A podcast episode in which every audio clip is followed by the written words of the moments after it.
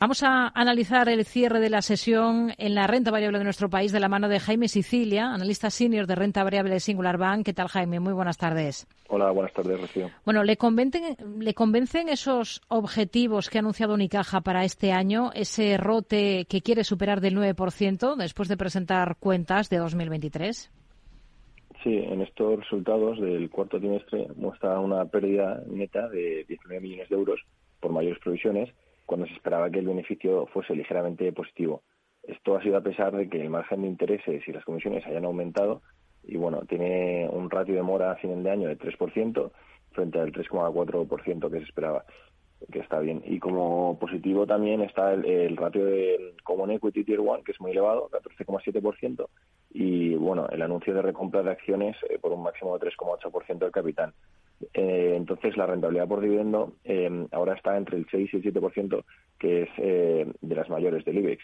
Y el objetivo, efectivamente, es lograr una rentabilidad sobre el capital tangible por encima del 9% para el año, lo cual nos parece demasiado exigente, pero si logra conseguirlo, junto con el peor comportamiento que ha tenido últimamente la acción frente a sus comparables, pues sin duda impulsaría el valor. Y cabe destacar que el efecto comparable a ser difícil en 2023, ya que para 2022 reportó un beneficio un 90% superior. Hmm.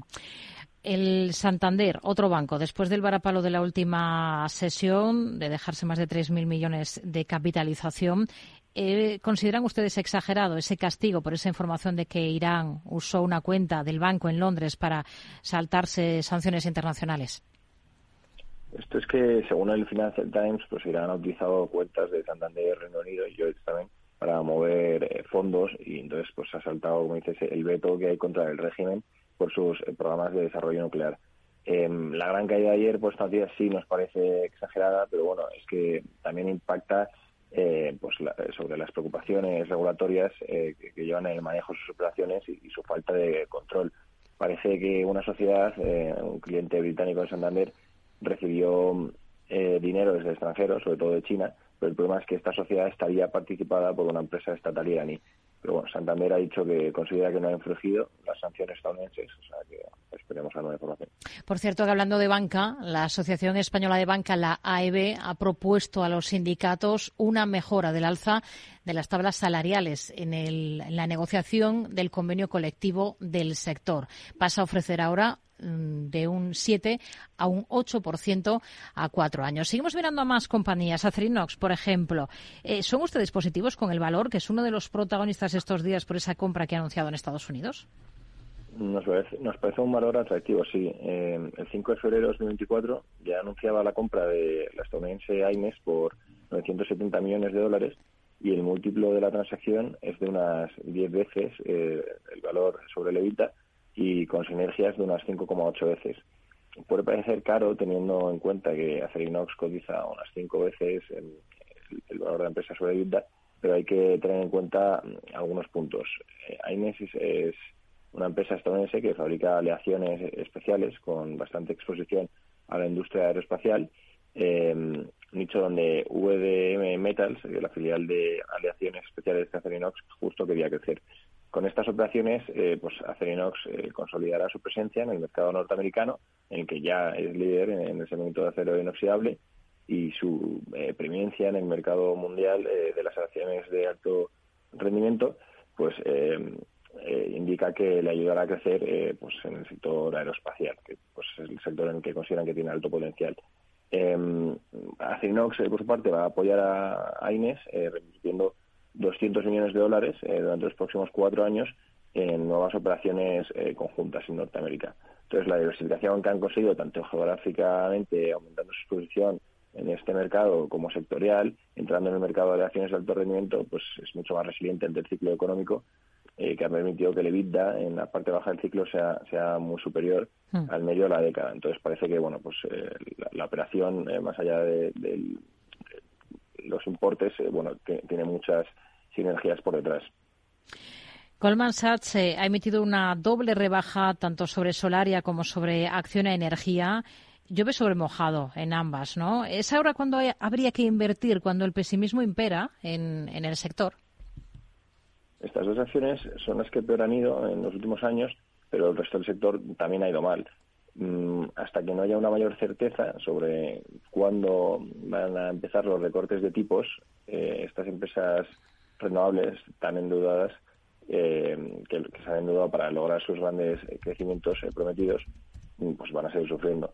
Además, están las dudas sobre los precios de la energía, que junto a la falta de generación de caja ponen en riesgo tanto la valoración como las previsiones de ganancias del consenso. Hmm. Nosotros estamos menos positivos que hace meses en estas empresas, pero creemos que los precios actuales ofrecen una buena oportunidad para una inversión a medio plazo.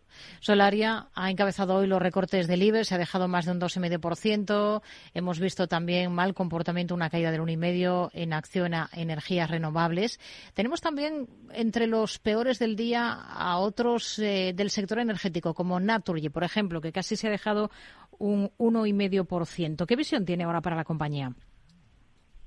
esta empresa opera en los sectores eléctrico y gasístico y la mitad de sus ventas son en España y también está presente en Latinoamérica y algún país cercano europeo como Francia. Eh, es el distribuidor de gas en España con una cuota de mercado del 70% y también es líder en Latinoamérica. Mm, las redes eh, le aportan el 60% de las ventas, la generación de energía térmica y gestión de la energía un 25% y luego pues, tiene una pequeña parte de renovables. Entonces, su plan estratégico para 2025 tiene puesto el foco en renovables, como por ejemplo el hidrógeno, y en geografías eh, con marcos regulatorios estables. en comparación con el resto de, utilities, de las eléctricas españolas, pues eh, tiene algo más de sensibilidad a los precios de la energía por su exposición al gas natural.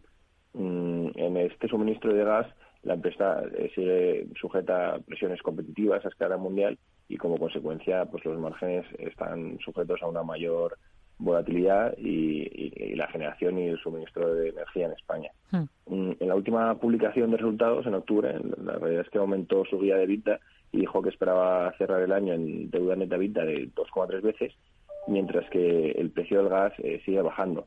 Eh, los múltiplos para la energía térmica en España han aumentado, ya que parece que el gobierno español va a aprobar un mecanismo de pago por capacidad. Y luego, por otro lado, si vendiese un negocio, como por ejemplo el de renovables en Australia, podría recaudar efectivo suficiente como para realizar la esperada recompra de acciones. Y como riesgo principal es que después de caer los dos grandes accionistas, que son GIP y CVC, con 21% del capital cada uno, eh, podrían decidir vender su participación si la decisión de Naturgy en dos unidades eh, sigue enfrentándose a la posición del gobierno español. Hmm. Una cosa más, eh, Grifols, esos cambios que estamos conociendo en estas dos últimas jornadas en la dirección de la compañía, en términos de consejeros, ¿son un buen paso o son insuficientes?